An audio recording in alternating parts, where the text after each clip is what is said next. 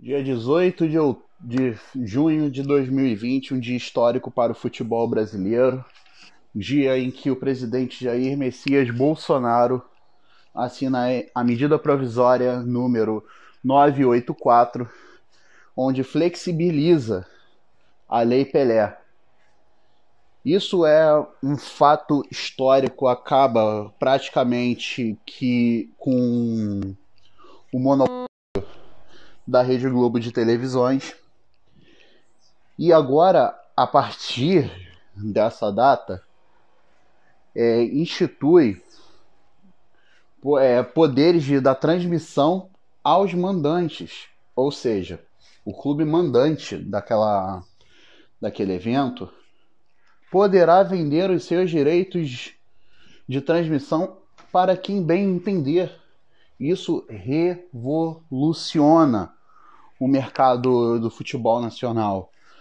Hoje, um clube de menor expressão ele pode começar a ser conhecido mundo afora graças a esse instituto.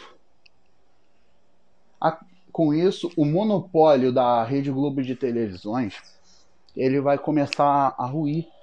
Não vai ser uma, não vai ser mais de caráter personalíssimo a transmissão da Globo, a transmissão do futebol na Globo.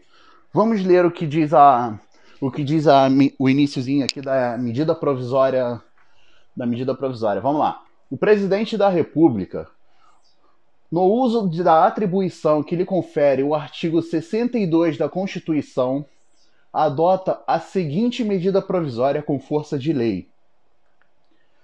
Artigo 1 a Lei 9615 de 24 de março de 1988, mais conhecida como Lei Pelé, passa a vigorar com as seguintes alterações. A primeira mudança que vamos observar aqui é no artigo 42. Nesse artigo vai versar sobre o direito de transmissão e retransmissão do clube mandante. Como era antigamente? Antigamente a gente precisava, para ser transmitido o jogo, precisava do acordo entre o clube mandante e o visitante. Hoje em dia é totalmente diferente. Pertence à entidade de prática desportiva mandante o direito de arena sobre o espetáculo desportivo consistente na prerrogativa exclusiva de negociar, autorizar ou proibir a captação fixação, a emissão, a transmissão, a retransmissão, a reprodução de imagens por qualquer meio ou processo do espetáculo desportivo. Ou seja, a gente tem aqui, ó, proibir a captação. O Flamengo ele, ele entra no, numa demanda numa demanda de negociação com a Globo que resta infrutífera. Ou seja, o Flamengo ele pode proibir a Globo de captar imagens do seu jogo. Isso é uma modernização muito grande no, no cenário nacional. É de extrema relevância, é incontestável, sem nimiedade. É incontestável esse grande avanço no dia de hoje. O futebol brasileiro hoje ele vai viver uma grande revolução. Clubes que, depend... que reclamavam que recebiam pouco da Globo, agora podem vender além da Globo, podem vender para outras plataformas. Bem como acontece no futebol europeu, com a venda de, de jogos. Hoje, aqui no Brasil, a gente tem o campeonato europeu e agora a gente vai poder fazer o ciclo reverso, que é os europeus assistirem aos jogos do campeonato brasileiro. Isso pode trazer um grande impacto no, no futebol. Novos talentos escondidos no Brasil podem ser descobertos, então isso pode ter uma, uma relevância um pouco maior no mercado de transferência, no mercado de transmissão. É um grande avanço. Aí vamos voltar aqui ao AMP.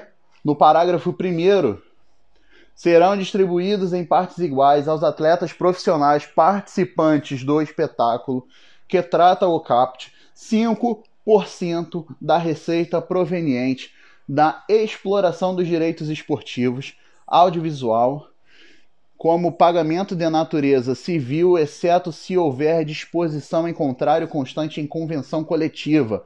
Ou seja, O clube mandante ele vende o, o direito de transmissão. Ele vende o direito de transmissão, mas ele tem que dar 5% para os atletas participantes do espetáculo desportivo. Cara, isso é bom para o clube que pode vender vender mais, isso é bom para o, os atletas, é uma motivação a mais. Então a gente vai ter aí um, um futebol mais disputado. E também a, traz a. Voltando na MP, traz a hipótese da contratação de jogadores por 30 dias até dezembro, até dia 31 de dezembro. Os clubes eles poderão contratar atletas por 30 dias. Grande modernização no futebol nacional. Rodolfo Landim presidente do Flamengo, ele assumiu todo esse processo, ele liderou, ele tomou a frente, além de proporcionar a volta do futebol brasileiro em 2020, em meio à pandemia, ele conseguiu fazer algo que beneficia a todos os clubes no país. Rodolfo Landim talvez seja o maior presidente de clubes de todo o futebol brasileiro. De toda a história do futebol brasileiro, Rodolfo Landim talvez seja o maior de todos. Bem como Márcio Braga foi tempos atrás, quando brigou pelos direitos de transmissão na TV. Ou seja, mais uma vez, os clubes com força de São Paulo se omitem e cabe a responsabilidade do do Rio de Janeiro em tomar, as frente, em tomar a frente do futebol nacional e transformar o futebol em, em algo muito mais profissional. Bom, espero que, tenha, que, que eu tenha esclarecido tudo. Esse foi o meu primeiro podcast sobre essa MP. Agora a MP, vamos tem 45 dias para ser votada e ela tem um prazo, toda a MP ela tem um prazo de 60 dias, é prorrogáveis por mais 60, mas ela precisa ser votada em 45 dias para ela ser convertida em lei. E é isso. Agora vamos aguardar as cenas dos próximos capítulos. Hoje tem, Flam... Hoje tem Bangu e Flamengo com transmissão na da Rede Globo. É isso aí, rapaziada. Saudações rubro-negras e Vamos que vamos superar essa pandemia braba aí.